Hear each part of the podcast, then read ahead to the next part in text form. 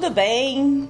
O seu podcast 100% em português chegando por aqui. Sou a professora Juliana, a voz que fala no seu ouvido ao reproduzir esse conteúdo. Seja bem-vindo, aumente o seu volume, pegue uma caneta e um caderno e vamos trabalhar com esse conteúdo inédito, elaborado especialmente para você que quer falar português. O episódio de hoje está muito comovente. Foi uma surpresa receber este conteúdo maravilhoso por e-mail. Antes de começarmos o conteúdo deste episódio, quero explicar uma situação para vocês. Recebi um outro e-mail que me perguntava sobre os materiais do podcast. No conteúdo da mensagem, a pessoa perguntava o motivo por não receber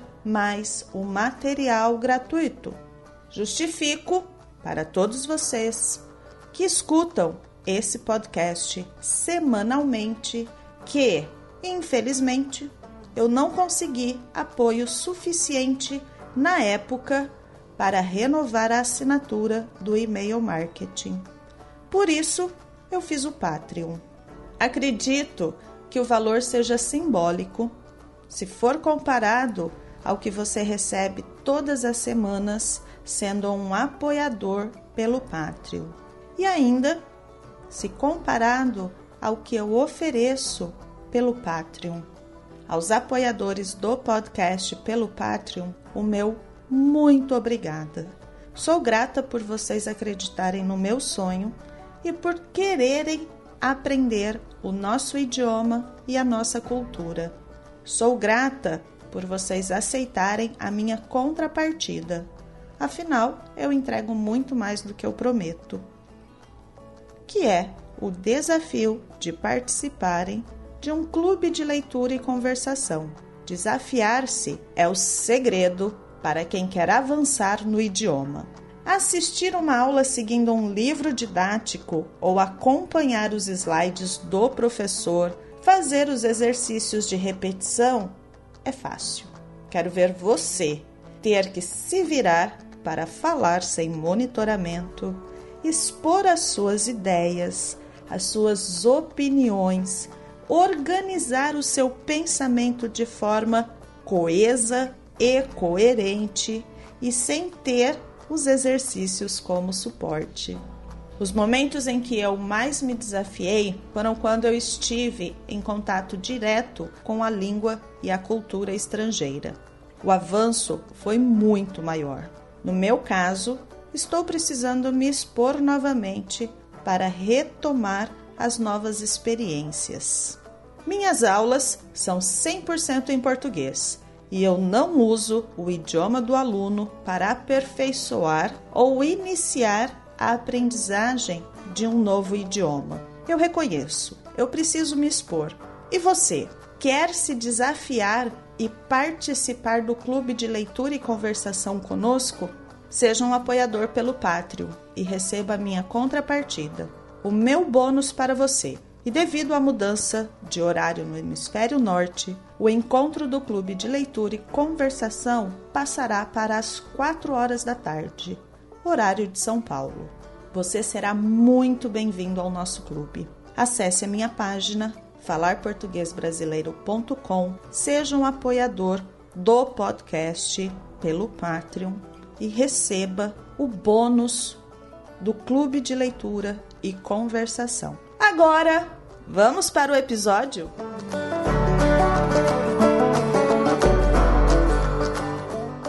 Como eu disse lá no início, recebi um e-mail e no conteúdo do e-mail estava esse texto maravilhoso. Também no texto do e-mail estava a explicação para o conteúdo. A justificativa era muito simples e agradável. A pessoa dizia que gostaria de compartilhar comigo suas memórias de quando viveu em Niterói, cidade vizinha à cidade do Rio de Janeiro, para estudar o doutorado aqui no Brasil pelo programa de convênio entre as universidades do seu país de origem e o Brasil. Eu achei lindo. Me senti uma pessoa privilegiada. E são esses pequenos detalhes, estas pequenas dedicações que me motivam a continuar ensinando português. Pequenos detalhes e pequenas dedicações que fazem toda a diferença. A pessoa dedicou o tempo dela para escrever as suas memórias e enviar para mim. Esse valor é imensurável. Trocamos vários e-mails, nos conhecemos, conversamos por mais ou menos 90 minutos. Poderíamos ter ficado mais tempo ali naquela chamada, uma conversa boa, uma conversa agradável, com uma única pretensão: praticar o português. Mas a minha agenda não me permitia mais tempo. Pedi autorização para realizar a leitura do texto como sendo um episódio do podcast. E desta forma surgiu o episódio 108 Memórias de um Estudante no Brasil. Enquanto o avião pousava no aeroporto Santos Dumont, na cidade do Rio de Janeiro, eu podia observar o que receberia de presente para os próximos meses. O dia me presenteou com um céu ensolarado. Ainda no avião, aguardando para desembarcar, vi a Baía de Guanabara e o incrível visual que oferecia.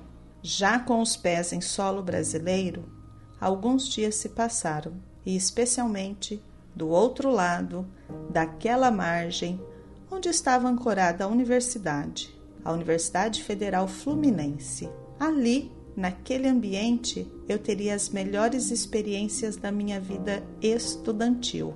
Fiz da cidade de Niterói a minha nova casa. Naquela oportunidade, a minha ida ao Brasil estava relacionada com um estágio de estudo.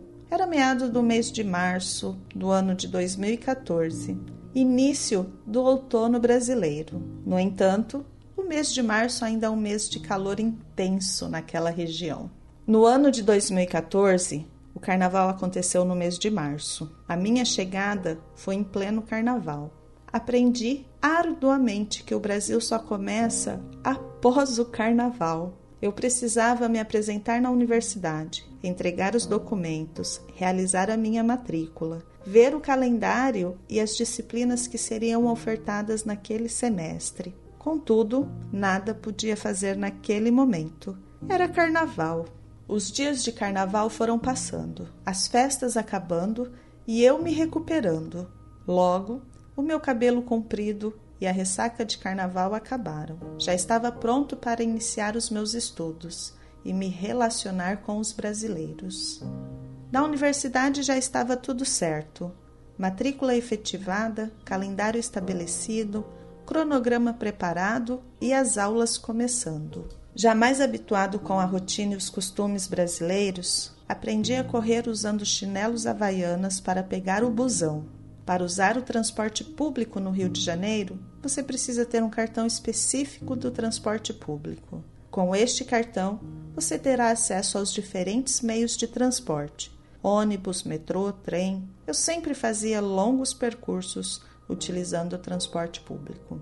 Em Niterói, caminhei muito. Mudei minha dieta, que passou a ser a base de frutas, de batata doce, de inhame e muita água. Adotei alguns rituais para apagar a solidão nos domingos. Afinal, a saudade de casa era grande. Caminhava pela orla à tarde e fazia uma pausa no final, em uma padaria que produzia uns deliciosos pães de queijo. Tinha estudado algum tempo português, mas reparei que só poderia fazer alguma melhoria se conseguisse me desafiar. Assim, decidi morar com brasileiros, compartilhando moradia, custos, costumes, tempos e alegrias. Ah, aqueles tempos! É impossível não lembrar daquele espaço sem carinho. O aprendizado, ao tempo, dos conteúdos dos cursos e do idioma fica indelével nas lembranças. As amizades e as palavras dos professores fizeram da minha vida lá um caminho amável. Lembro-me de um dia em especial. Fui reconhecido como gringo. Ouvi o motorista do ônibus conversando com alguém e falando sobre mim. Eu ouvi atentamente. Após o término da conversa entre eles, eu falei: E aí, meu irmão? Sou gringo e falo português. Já estava alguns meses imerso na cultura e no idioma. Não tinha mais dificuldade para me comunicar. O motorista ficou muito sem graça. Hoje, eu penso que deveria tê-lo convidado para tomar um chá com biscoito Globo na praia. Você sabia que, mesmo no verão, deve sempre levar um casaco na mochila para se proteger do ar condicionado? Antes de aprender isso, eu sempre passava frio na universidade, no shopping e em qualquer lugar que não fosse aberto. Hoje, ainda levo comigo o movimento da barca cruzando a baía, os aromas do pão na chapa e o cafezinho, cedo, de manhã, antes da abertura dos arquivos e das bibliotecas. Os percursos que imaginava mudavam ao entrar em contato com as ruas, as pessoas, os horários que mudavam ou as dependências que trocavam de localização. Funcionários, acervos, computador para fazer as consultas. Relembro destas aventuras cotidianas, como se fosse um conto de Cortázar, de metrô até Botafogo ou Maracanã. Misturado entre os turistas, mas com jeito de andar esquisito, nem perdido, nem carioca. Os amigos falaram que trocaram o nome daquela rua e até fizeram nela uma calçada maior. Alguns botecos mudaram os nomes e os fregueses. Será preciso voltar, mas, dessa vez, com um novo olhar, com a confiança daquelas ruas que agora farei sem as urgências de um descobridor. Assinado um estudante argentino no Brasil. Eu sou a professora Juliana. Nós somos o podcast Falar Português Brasileiro publicamos o episódio toda segunda-feira. Obrigada a todos e até o próximo.